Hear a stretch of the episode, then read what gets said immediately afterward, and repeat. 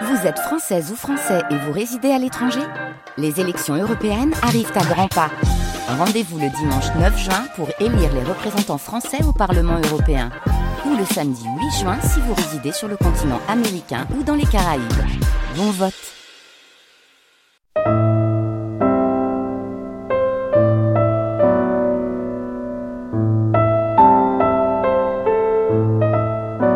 Les nuits de France Culture.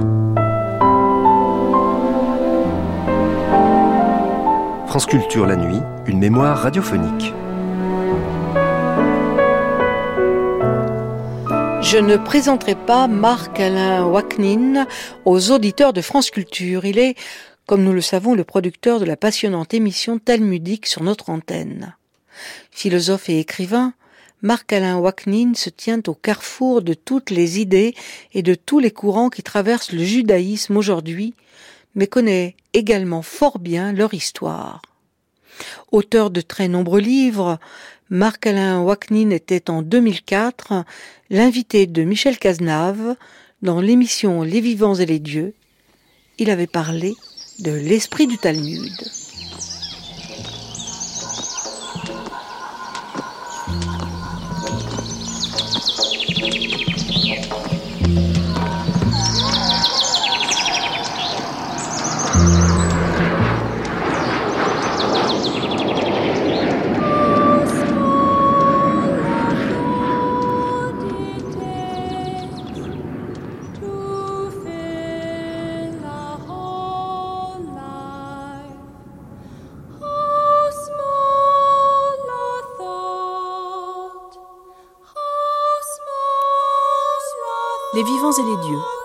Symboles et religions, par Michel Cazenave.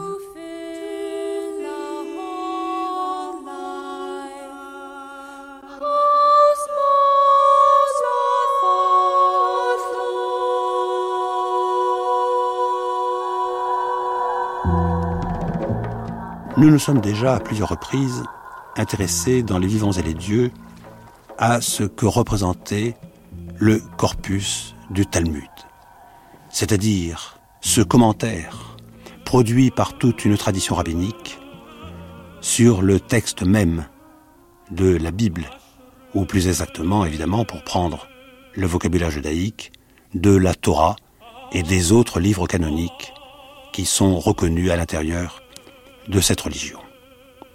Avec Marc-Alain Waknin, qui vient de publier une invitation au Talmud aux éditions Flammarion, nous voudrions revenir sur ce Talmud, non pas pour en donner une introduction, mais précisément suivant le titre qu'il a très précisément choisi, l'invitation, afin de rentrer dans ce qui est l'esprit du Talmud, dans ce qui l'anime en quelque sorte, dans ce qui est son souci fondamental, et de comprendre précisément que à travers la fréquentation de ce texte, c'est quelque chose qui reste toujours ouvert, qui est ainsi donné au lecteur, et que cette invitation est une invitation qui, de quelque manière, se renouvelle toujours, qui est sans arrêt comme une promesse ouverte, en même temps comme un appel qui est adressé à celui qui s'intéresse au texte révélé.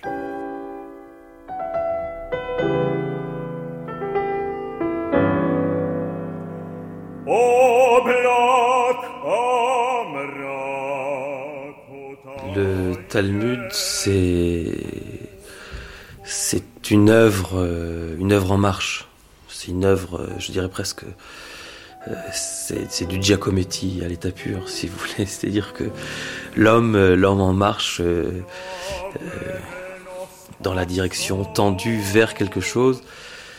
c'est l'interprétation, la lecture infinie des signes euh, que sont les textes de la Torah. C'est-à-dire que le Talmud, très simplement, si on veut le définir, c'est, on l'appelle la loi orale, mais qui n'est pas orale puisque c'est écrite. Je dirais presque que c'est plus la loi de l'oralité, c'est-à-dire la loi de la parole. C'est comment, euh, en se confrontant aux textes bibliques, c'est-à-dire aux cinq livres de Moïse, puis les prophètes, puis les écrits, euh, ces textes-là sont comme des signes qui réveillent en nous de manière infinie la volonté de penser. Et euh, c'est infini puisque ces, textes euh, sont écrits de telle manière, je parle des textes de la Bible, écrits de telle manière qu'à aucun moment on peut dire voilà telle interprétation. C'est toujours peut-être euh, une chose et son contraire, ou en tout cas euh, des, couches successives ou des, des, signes qui sont tellement épais que à chaque fois qu'on en lit euh, ou on en dévoile une, une couche, il y reste toujours une épaisseur extraordinaire.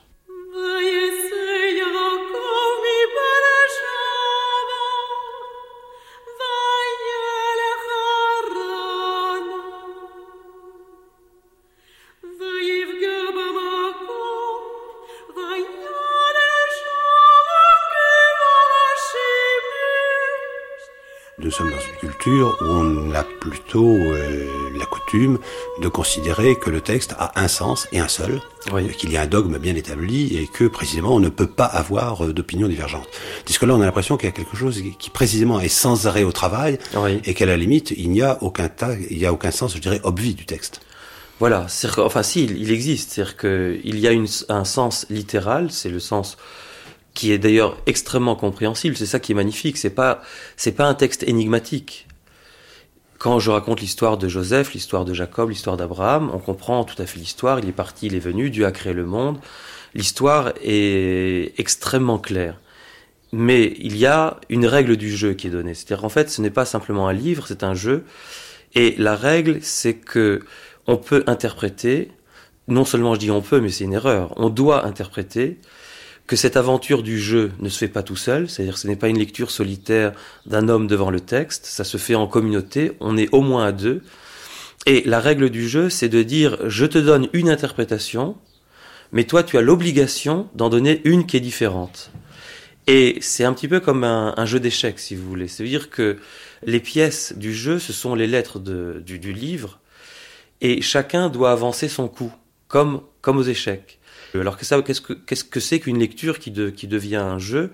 Je crois que c'est surtout quelque chose, comme vous l'avez dit, qui ne doit pas être euh, dogmatique, c'est-à-dire comment faire en sorte pour que justement le texte puisse signifier autre chose que ce qui serait une vérité que l'on doit nécessairement imposer. C'est-à-dire en fait, comme dit euh, Ricoeur que je cite, comment avoir la liberté d'inventer des sens pour inventer sa propre liberté? L'enjeu, je crois qu'il est éminemment existentiel. C'est-à-dire, je suis, euh, je suis libre, mais ma liberté sera herméneutique. Ça veut dire que si on veut prendre des références que les euh, l'on connaît aujourd'hui dans la culture, si on veut se référer à Sartre par exemple, qui dit que l'homme est condamné à être libre, d'accord, il est condamné à être libre, mais qu'est-ce qu'il fait de cette liberté? Alors, il peut tomber dans, dans l'ivresse, dans le vertige, dans la nausée, dans tout ce qu'il a expliqué. Moi, je dis que je suis non pas condamné à être libre, mais je suis condamné à interpréter, et ma liberté est liée à cette interprétation. C'est-à-dire que ma liberté, elle est herméneutique, c'est-à-dire que le monde, comme le livre, est fait de signes, et ces signes que je rencontre, j'accepte ou n'accepte pas de les interpréter. J'accepte de, ou je n'accepte pas d'en renouveler la, la signification. Et c'est, la vie, c'est véritablement, pour le talmudiste et pour le juif de manière générale, une vie qui est liée au livre. Comme s'il y avait une catégorie existentielle, existentielle, on pourrait presque dire, que l'homme est un être au livre.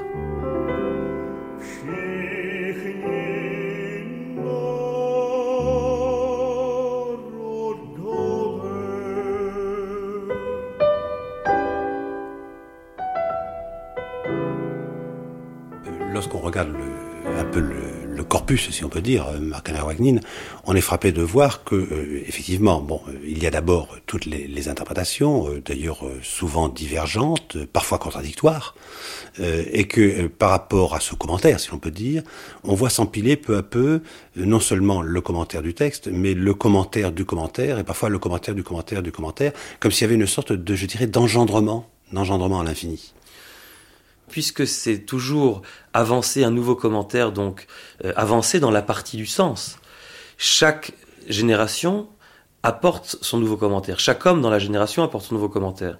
Et pour respecter cette nouveauté du commentaire, les éditeurs du Talmud ont eu cette idée absolument généreuse de mettre sur la même page non seulement le commentaire qui s'appelle le commentaire officiel, c'est-à-dire le Talmud lui-même, mais le commentaire du commentaire et le commentaire du commentaire et du commentaire du commentaire, ce qui fait qu'une page talmudique, c'est extrêmement euh, amusant, si on peut dire, ou en tout cas surprenant lorsqu'on la regarde, puisque sur la même page, il peut y avoir 10 à 20, 20 euh, commentaires, c'est-à-dire que ce qu'on appelle aujourd'hui de manière très moderne euh, l'hypertexte était déjà inventé il y, a, euh, il y a 2000 ans, quand le Talmud a été mis en forme, si on peut dire, pour la première fois. Ce que j'ai découvert aussi, qui était intéressant dans ces recherches, c'est que le Talmud, bon, même si d'un point de vue historique, il est pensé entre le moins deuxième siècle et le plus 5e siècle, il n'est édité comme livre que au XVIe siècle, en 1523, à Venise. Quand j'ai voulu visiter la ville, on m'a donné une carte de, Venise et j'ai eu un geste de surprise parce que je me dis mais attendez, c'est le c'est une page du Talmud. Et en mettant côte à côte une page du Talmud éditée à Venise en 1523 et le plan de Venise, je me suis aperçu que l'éditeur du Talmud, d'ailleurs un non-juif qui s'appelait Daniel Bomberg, avait voulu mettre en scène le texte comme la ville. Il était tellement amoureux de la ville de Venise qu'il a mis vous savez, à Venise, il y a des campos, il y a des, il y a des, il y a des places, et puis autour d'une grande place, il y a des places plus petites. Alors il a mis le texte central comme une place, et autour, il a mis des petites places. Et on voit dans la page du, du Talmud, si vous regardez, j'en ai pas un ici, mais on voit véritablement les canaux comme à Venise, on a presque envie de regarder avec euh, une loupe pour voir s'il n'y a pas une gondole qui se promène. Voilà, donc ça c'était quelque chose qui est, euh, qui est surprenant. Mais je crois que cette intuition que euh, Bomberg a eue sur le rapport entre la ville et le texte germait du Talmud lui-même. Parce que le Talmud a été, je dirais presque, inventé pour suppléer la ville. C'est-à-dire que dans l'histoire, dans l'histoire juive, vous vous rappelez que le temple a été détruit en 70 et que euh, au moment où il y avait le siège de Jérusalem, il y avait un, général romain qui était en train de de, de, faire le siège et qui allait détruire Jérusalem. Et là, il y a un, rabbin de Jérusalem qui s'appelait Rabbi Yochanan ben Zakkai qui s'est dit mais qu'est-ce qu'on va faire si le temple est détruit, si la ville est détruite, euh, c'est la fin du peuple juif. Et il a dit à ses disciples vous allez faire courir la rumeur que je suis malade et comme on enterrait les morts qu'à l'extérieur, il a dit, vous allez faire courir la rumeur aussi que je suis mort. On l'a mis dans un cercueil, il est sorti. Et sortant euh, à l'extérieur de la ville dans le cercueil, il sort du cercueil et il va voir le général, qui n'est qu'un général, et lui dit, salut à toi, empereur. Alors le général lui dit, mais attends, tu te moques de moi, je suis, je suis général, tu me dis empereur. Et au même moment, il y a un coursier qui arrive de Rome en disant, salut à toi, empereur, l'empereur de Rome est mort, c'est toi qui viens d'être nommé l'empereur. Et euh, le nouvel empereur dit à Rabbi Yochanan Zakai, puisque tu as été le premier à m'appeler empereur, demande-moi ce que tu veux, je te l'accorde.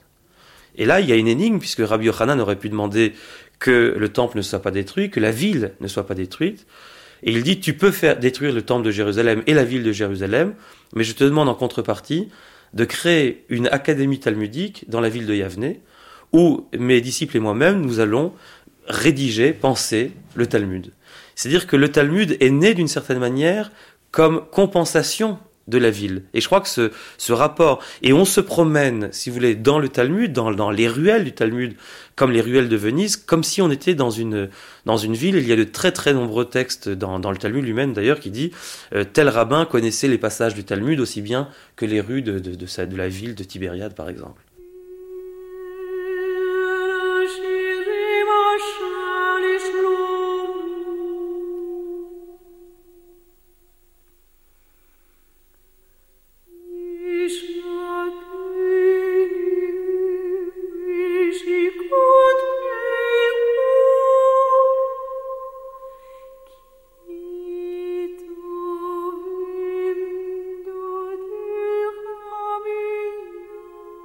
Dans le Talmud, ce qui est mis par écrit, c'est un protocole. C'est-à-dire que ce ne sont pas des paroles, euh, ce n'est pas dans un style écrit.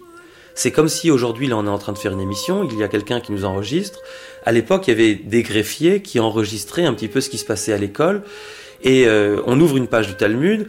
Alors on dit, Rabbi Yochanan, par exemple, commence sa leçon. Et puis, trois lignes après, c'est marqué, la leçon est interrompue parce que tel rabbin est arrivé en retard à la leçon, il fait du bruit avec sa chaise, il est en train de s'asseoir. C'est-à-dire que le vécu de la leçon fait partie de la leçon elle-même. Et immédiatement, il y a un élève qui pose une question, c'est marqué dans le texte. Tel rabbin qui était présent à telle leçon a levé la main et il y a des histoires extraordinaires de, on assiste véritablement comme si on y était. C'est moi ce qui m'a fasciné depuis que je suis petit que j'étudie le Talmud, c'est que on rentre et on sent véritablement à la fois euh, l'odeur des bancs, l'odeur de, euh, bon ça se passe en Babylonie, c'est le Talmud de Babylone, mais euh, quand quand je lis le Talmud, je rentre dans l'imaginaire. Donc il n'y a pas du tout cette impression de texte qui a été limité, qui a été figé, parce que c'est écrit, mais ça reste complètement oral.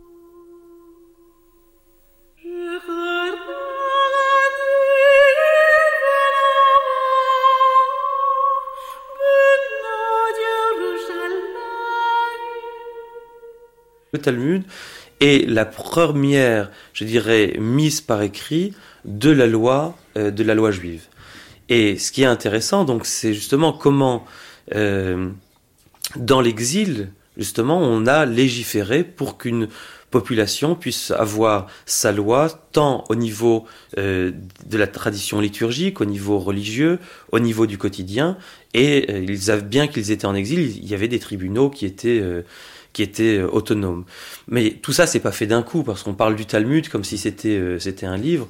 Comme je l'ai dit, c'est quelque chose qui se fait sur euh, sur presque neuf siècles. C'est c'est mille ans. Ça veut dire que à chaque fois, ce sont des couches successives qui sont rajoutées. De la même façon qu'il y avait différentes écoles, il y avait différentes académies talmudiques, et là, chaque maître de l'académie talmudique avait des manuscrits, et lorsqu'on a voulu rédiger le Talmud, en fait, on a rassemblé tout cela et on en a fait une, une synthèse.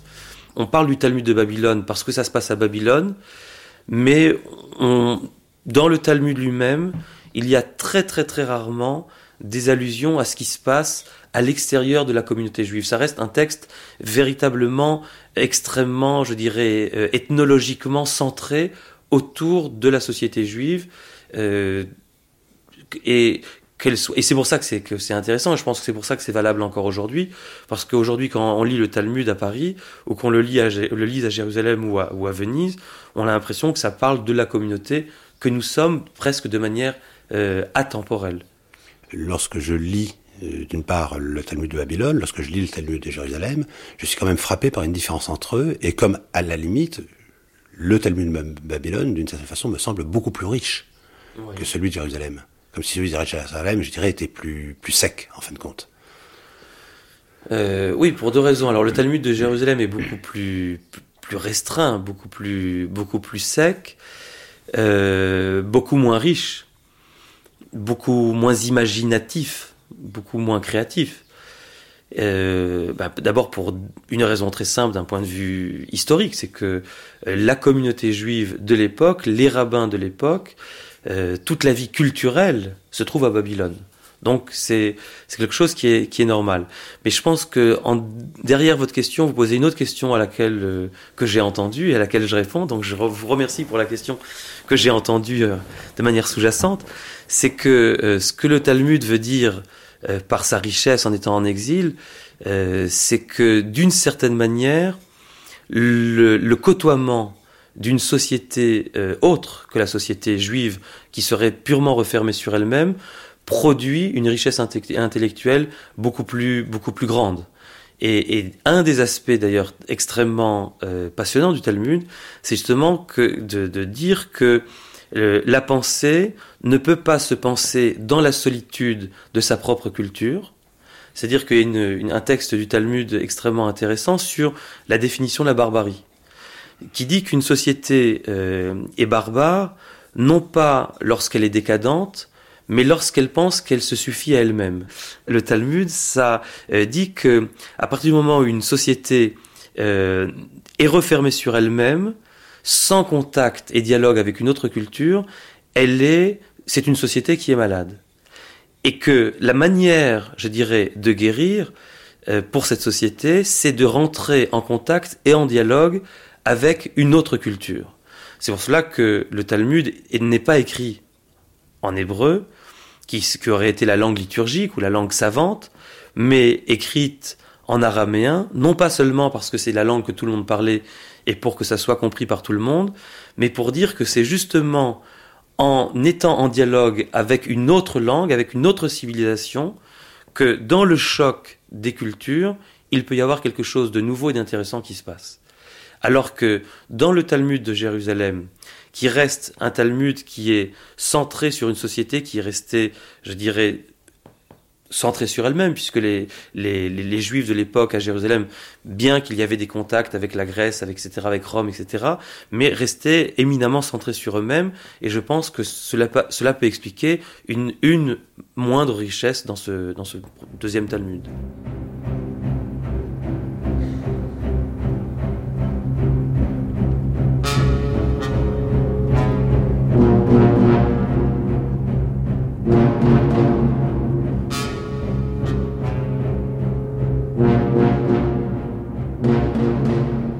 Fois que le Talmud a été clôturé, donc au VIe siècle, enfin en 550 à peu près, euh, c'est la clôture officielle du Talmud et c'est le début des commentateurs.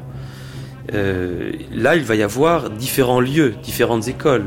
Les Juifs à ce moment-là sont déjà en Espagne, ils sont déjà en Allemagne, enfin ce qui est ce qui s'appelle l'Allemagne, et ils ont déjà, je dirais, euh, et, se sont essaimés du côté de l'Europe de l'Est. Et au fur et à mesure de, l'histoire, il va y avoir deux grands centres talmudiques, ce qu'on appelle le centre séfarade espagnol, le centre ashkénaze, qui est, qui est l'Allemagne, qui vont produire des commentaires avec des, l'esprit différent l'un et l'autre. Et là encore, si vous voulez, c'est le fait d'être en diaspora, d'être, d'être en exil, qui produit peut-être quelque chose de, du commentaire, comme si d'une certaine manière, d'un point de vue ontologique, l'herméneutique, le commentaire, était une manière de réduire la distance de l'exil. Comme si la parole était ce qui venait suppléer à la terre. Et il y a quelque chose qui est tout à fait intéressant. Par exemple, le, mot euh, désert, midbar en hébreu, c'est le même mot que le mot medaber, qui veut dire la parole. Je dirais que les juifs, comme le dit euh, un, commentaire, enfin beaucoup de commentaires euh, talmudiques eux-mêmes, c'est que l'exil historique du peuple juif n'est pas une, un accident de l'histoire. C'est une, quelque chose qui est de l'ordre de, de l'histoire elle-même. Ça veut dire que euh, être en exil, c'est pas une, pas une, pas une punition historique pour le peuple juif. C'est pas une malédiction. Ça fait partie de sa structure même. C'est-à-dire que ce qu'on appelle la, diaspora, ce qu'on appelle la galoute en hébreu, fait partie du peuple juif lui-même. Et donc se crée une dialectique, un dialogue entre un lieu d'origine, qui est la terre d'Israël, et l'ensemble des exils euh, qui, euh, qui fait que le peuple juif n'est plus, n'est jamais un peuple qui est installé quelque part, mais toujours qui est en dialogue avec le lieu où il se trouve et le lieu de sa mémoire. Et il y a quelque chose qui est tout à fait euh, intéressant dans l'histoire du peuple juif. En général, quand on parle d'un peuple, euh, c'est lié, c'est une langue et c'est une terre. Et le peuple juif, lorsqu'il naît, il ne naît pas sur sa terre, il ne naît pas en Israël, mais il est créé en Égypte. Lorsqu'il est euh, donc avant la sortie d'Égypte, pendant 200 ans en Égypte, se crée, se forme un peuple qui va naître en Égypte et qui va sortir sous la direction de, Moïse et qui va recevoir plus tard la Torah dans le, dans le désert, mais et qui va aller vers Israël. C'est-à-dire que la terre d'Israël n'est pas la terre d'origine, c'est pas la terre d'où on vient, c'est pas la terre mère, mais c'est la terre où l'on va. Je dirais c'est la terre femme, c'est la terre fiancée. Et donc, ça veut dire que le rapport du peuple juif avec la terre comme femme et non pas comme mère n'est pas quelque chose de l'ordre du définitif.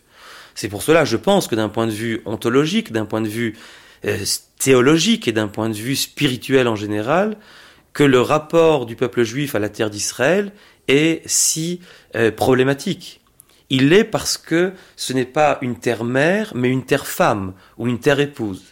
Et, les conséquences de cette réflexion sont, euh, sont énormes, puisque il, y a non pas ici un rapport passif par rapport à cette terre, mais un rapport actif qui se traduit par tout ce que doit faire un homme dans un rapport au féminin ou l'inversement, c'est-à-dire tout ce rapport de, séduction, ce rapport de, de, de, parole, ce rapport d'amour. c'est difficile à expliquer puisque c'est en fait c'est qu'une terre, mais qui est métaphorisée, si vous voulez, comme, euh, comme femme.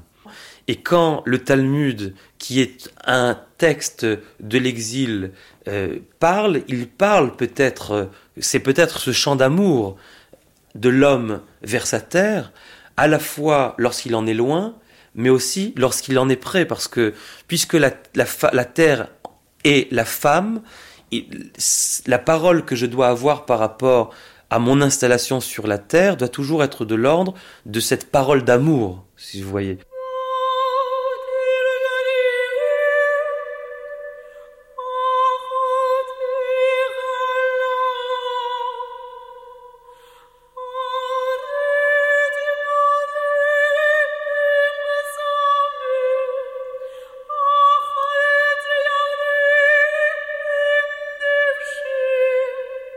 Parler du Talmud précisément comme, euh, comme, comme rapport amoureux, je dirais presque comme tension amoureuse oui. Euh, vers la terre, euh, désirée en fin de compte, qui est toujours de l'ordre de la promesse, finalement, comme femme désirée d'une certaine façon. Et en même temps, vous avez parlé du, du Talmud comme texte qui remplace la terre et qui remplace la terre perdue.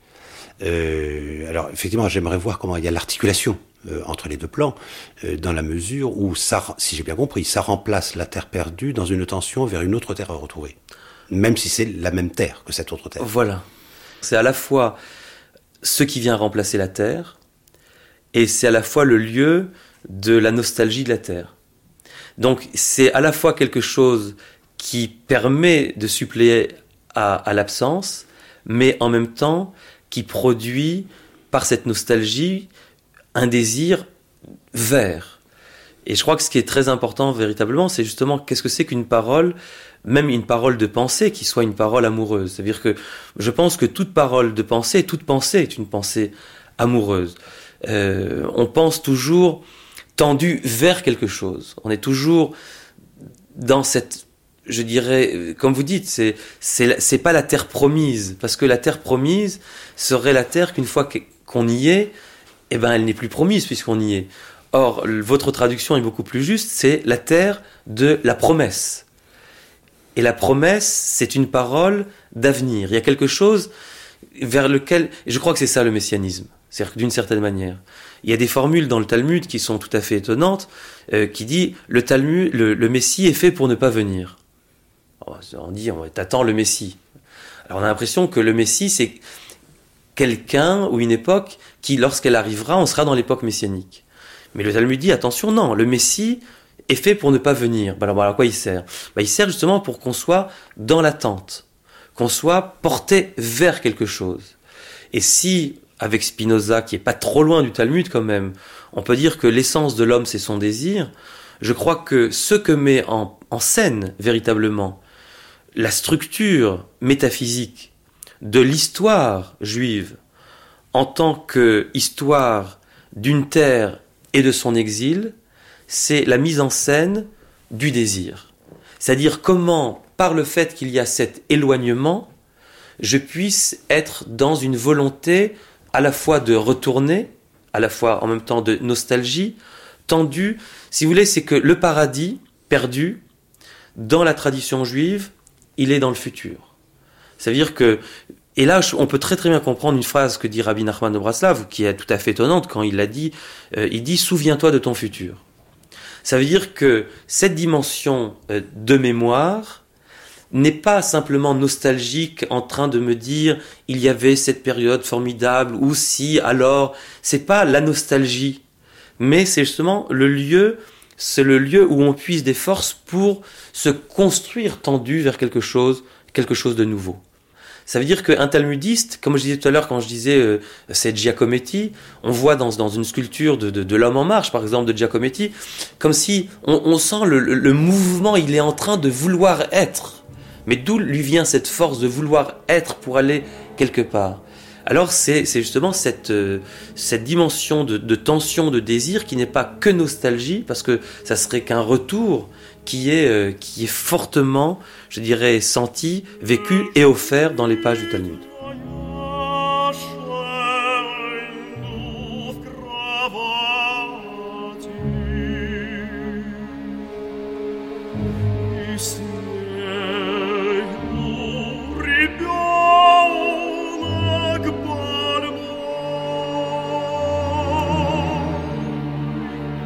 Marc-Alain Wacknin, vous insistez beaucoup sur cette dimension euh, fondamentale, je dirais presque structurelle du désir euh, dans le Talmud. Et, là, en vous écoutant, je ne pouvais pas m'empêcher de penser au, début du texte du Zohar, euh, lorsque l'infini, en quelque sorte, grave les signes sur sa propre lumière. Or, en gravant, je dirais, il crée du manque. Est-ce que là, il n'y a pas là, précisément, cette idée que nous sommes toujours dans le désir, parce que nous sommes toujours dans le manque, parce que étant simplement dans la création, il y a eu des frontières, il y a eu des bornes qui ont été posées, et que l'infini en tant que tel s'est, d'une certaine manière, retiré. Oui, bah c'est une question, euh, je crois que c'est une, question essentielle du Talmud, et même que se posent les Talmudistes, parce que le Talmud, ça veut dire étude. Et tous les talmudistes sont toujours en train d'étudier. C'est-à-dire que l'étude engendre l'étude, et cet euh, engendrement infini de la parole de l'étude, c'est ce qu'on appelle le désir. Alors, votre question est importante, c'est-à-dire d'où ça vient? Effectivement, ça vient d'un manque. Ça vient d'un manque, ça veut dire que la structure même du texte biblique que l'on étudie est construite de manière de, comme un manque, de la même façon que dans la Kabbale et le Zohar que vous avez cité, Dieu pour créer le monde a eu besoin de se retirer, ce qu'on appelle le Tzimtzum. Il s'est retiré de lui-même en lui-même pour faire une place à la création, au point même que le monde en hébreu, olam, vient du mot ealmut qui veut dire la disparition. Et les talmudistes se sont posé la question, mais où est le manque? Puisque nous recevons le texte de la Torah, et le texte c'est Dieu, il y a une formule formidable du Zohar, enfin c'est qui est prise dans le Zohar, c'est que le livre c'est Dieu. Si le livre c'est Dieu, euh, où est le manque? Et euh, les maîtres répondent à la fois dans la Kabbale et en particulier par, par la suite dans, dans, le chassidisme, c'est que la structure de la langue hébraïque, comme vous avez très bien dit, c'est que les lettres n'ont pas été écrites. C'était pas la Bible, les dix commandements n'ont pas été. C'est pas un texte qui a été écrit donné à Moïse, parce que ça aurait été de l'encre sur du papier, ça aurait été de la matière sur de la matière. Ça a été gravé dans la pierre. Or, une lettre qui est gravée, c'est une lettre qui est évidée, c'est du vide. Mais la réponse que donnent les maîtres euh, du Talmud et de la Kabbale et du chassidisme, c'est que la structure de la langue hébraïque est extraordinaire, ce sont des consonnes, sans voyelles. Ce qui fait que lorsque j'ai un mot, je ne sais pas comment le lire, je peux le lire d'une façon ou d'une autre. Si je prends par exemple le mot Zachar, ou les trois lettres, trois consonnes Zain, Chaf, Resh, comme il n'y a pas de voyelles, je peux le lire Zachor, qui veut dire souviens-toi, et je peux le lire Zecher, souvenir, ou je peux le lire Zachar, masculin. Et donc, le fait que le texte biblique est manquant dans sa possibilité même de sens, le sens n'est pas là, et c'est ce qui fait qu'il y a interprétation et conflit des interprétations, on, on est toujours dans le désir de donner du sens. Et je dirais que le rôle du Talmud, c'est d'offrir l'ensemble des possibilités de signification à partir de ce manque initial. Mais là, il y a un point qui est extrêmement intéressant aussi, c'est que si Dieu, c'est le livre, et si Dieu s'est fait texte, les talmudistes posent une question théologique qui est la suivante. Comment l'infini qui se fait texte dans la finitude du texte accepte cette finitude? Un texte, la Torah, c'est comme Dieu qui est en prison dans la finitude d'un texte. Et euh, la réponse est, très importante parce que ça explique pourquoi il y a une sorte d'obsession de l'étude. Et les maîtres disent que étudier, donner du sens, infini, c'est libérer Dieu de la finitude dans, dans lequel il a accepté de s'enfermer pour parler aux hommes. Ça veut dire qu'il y a ce mouvement du passage de l'infini au fini, c'est le texte, et le passage du fini à l'infini qui est l'interprétation. Le rôle de l'interprétation est à la fois métaphysique et théologique. Lire, interpréter, c'est redonner à Dieu son statut d'infini. L'homme est responsable de Dieu. L'homme est responsable de la liberté de Dieu. L'homme sera libre et infini, non pas parce qu'il l'est, mais parce que l'homme aura accepté ou non de le libérer. Or, si je vous comprends bien, le commentaire du Talmud, d'une certaine manière, c'est dire d'une façon implicite que l'auteur du texte, c'est-à-dire Dieu, euh, finalement, a besoin des hommes. Complètement. Euh, c'est le titre d'un livre magnifique d'Abraham Echel, Dieu en quête de l'homme. C'est-à-dire que l'aventure de Dieu et sa biographie, son autobiographie, ne passe pas, n'est pas indépendante de l'homme. L'auteur du texte, je dirais, euh, c'est pas, seulement Dieu, c'est l'homme. C'est en fait le livre est un est a des co-auteurs. La Bible a été non pas écrite une fois par Dieu et donnée par Dieu, mais la Bible est co-écrite constamment dans le, le renouvellement de ce dialogue infini entre les hommes et Dieu, entre Dieu et les hommes, et c'est ça le sens de la révélation. C'est-à-dire que je dis toujours, quand on me pose la question qui est Dieu? Qui est Dieu? On pourrait donner une réponse. Qui est Dieu Ça veut rien dire. Dieu n'a pas. Il faut se poser la question de quelle manière, et c'est ça qui fait la différence entre les traditions religieuses. C'est non pas qui est Dieu en lui-même, mais la manière dont il se révèle aux hommes. Or, pour le judaïsme, la révélation, c'est la révélation d'un livre. Et cette révélation d'un livre, qui est un livre tout à fait surprenant, puisqu'on nous l'avons décrit comme étant des consonnes sans voyelles, il n'a pas de sens indépendamment du sens que les hommes en donneront, ce qui fait qu'en fait, c'est comme un homme et une femme, si on a pris la métaphore du, du couple pour le, pour le peuple juif et la terre d'Israël, on peut prendre la même métaphore du couple pour le livre. C'est-à-dire que Dieu et l'homme sont comme un couple homme et femme, et qu'ils ont besoin de vivre ensemble pour produire un enfant qui sera le livre et le sens du livre. Et c'est ce qu'amène à la fois, je dirais, euh, Dieu, et dans, le, dans la métaphore en tout cas que le Talmud propose, c'est que Dieu dans ce cas-là est, est masculin, et ce que l'homme va rajouter, féminin, va produire un, un, enfant, un enfant qui est, qui est, qui est le texte. Nous sommes, nous sommes nous, les lecteurs, à la fois les enfants du texte et les parents du texte, si on peut dire. Euh, Est-ce que ce n'est pas dans cette perspective qu'on peut, qu'on peut comprendre cette infinitude euh, du commentaire, dans la mesure où, précisément, à travers cette infinitude, c'est une façon de, de, rendre sa propre affinité, de rendre sa propre affinité à Dieu, je dirais presque. Euh, les mots vont trop peut-être sacrilèges, je n'en sais rien, mais presque d'une certaine façon, comme si l'homme était le thérapeute de la blessure de Dieu, ou de la blessure que s'est donné Dieu à lui-même en procédant à la création. L'homme est effectivement le thérapeute de la blessure que Dieu s'est infligée à lui-même en acceptant de se retirer, c'est-à-dire de se, de se faire absence. Et, d'une certaine manière, en termes kabbalistes, on dirait que l'homme fait le tikkun, fait la réparation de l'absence, de, de, de, cette absentéisation que Dieu s'est faite. La, la parole que l'homme a est une manière de rendre présent Dieu qui a voulu s'absenter. Mais le, le, miracle, si vous voulez, de cette lecture, c'est que tous les efforts que les hommes pourront à travers les générations faire ne pourront jamais remplir de manière, euh, ne pourront jamais pallier à l'absence infinie. À l'absence infinie de Dieu, il faut une parole infinie de paroles, il faut un nombre infini de paroles et, et c'est ça l'histoire, je dirais l'histoire de l'humanité pour le Talmud et pour la Kabbale, c'est justement ce, dialogue entre l'absence, la présence et la volonté de se rencontrer. Mais je crois que l'homme, d'une certaine manière, est, a, a, cette fonction de, thérapeute. Il y a dans, dans la lecture biblique, dans la lecture talmudique, quelque chose effectivement que j'appelle moi bibliothérapeutique, et que euh, lire, d'une certaine manière, c'est guérir mais votre nouveauté, c'est pas simplement que l'homme se guérit en lisant, c'est la tradition classique de la bibliothérapie, c'est que là, il y a à la fois aussi une euh, thérapie pour l'infini et donc pour Dieu.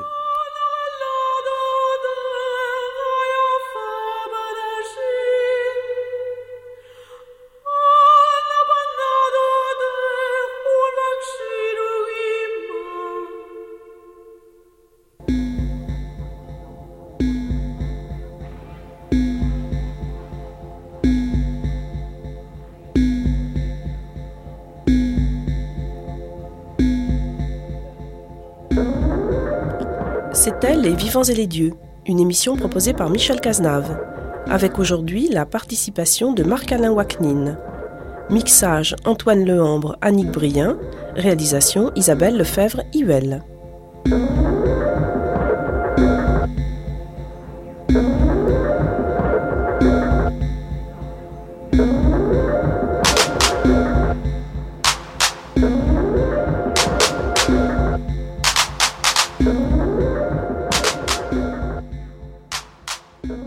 Cette émission a été diffusée pour la première fois le 15 septembre 2001. Vous pouvez la réécouter et la télécharger sur le site internet des nuits via franceculture.fr.